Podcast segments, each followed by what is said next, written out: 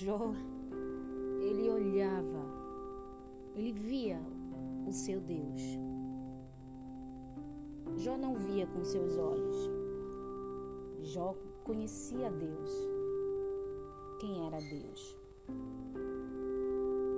E em meio à sua dor, em meio à sua aflição, levantaram-se pessoas que não compreendiam a vontade de Deus, os caminhos do Senhor. Pessoas se levantaram para lhe apontar, lhe criticar, lhe julgar.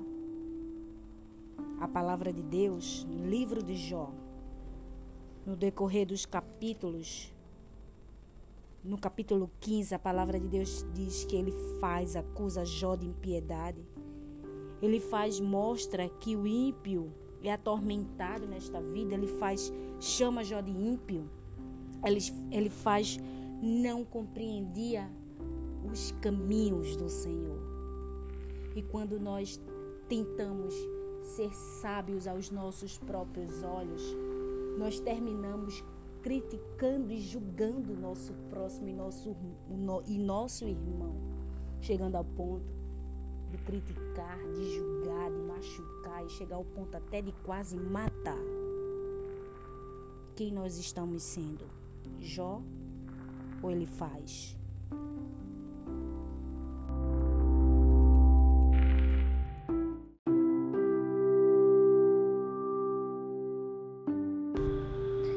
Em um momento de dor, capítulo 13 de Jó,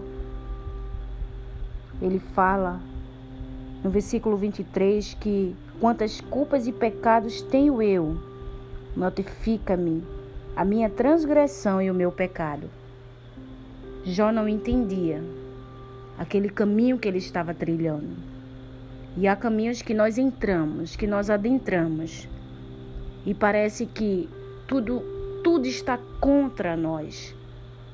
Jó não conseguia compreender o porquê ele estava passando por aquilo.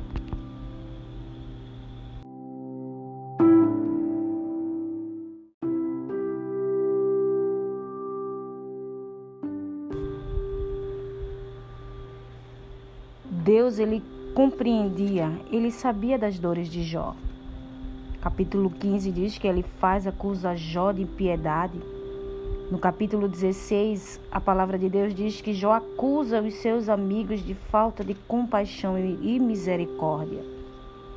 Quantos, quantos às vezes estão ao nosso redor e não têm compaixão e misericórdia, mas são apenas ouvintes, apenas pessoas que querem, querem saber da nossa vida capítulo 17 diz que Jó diz que o seu espírito se vai consumindo e os seus dias se vão apagando.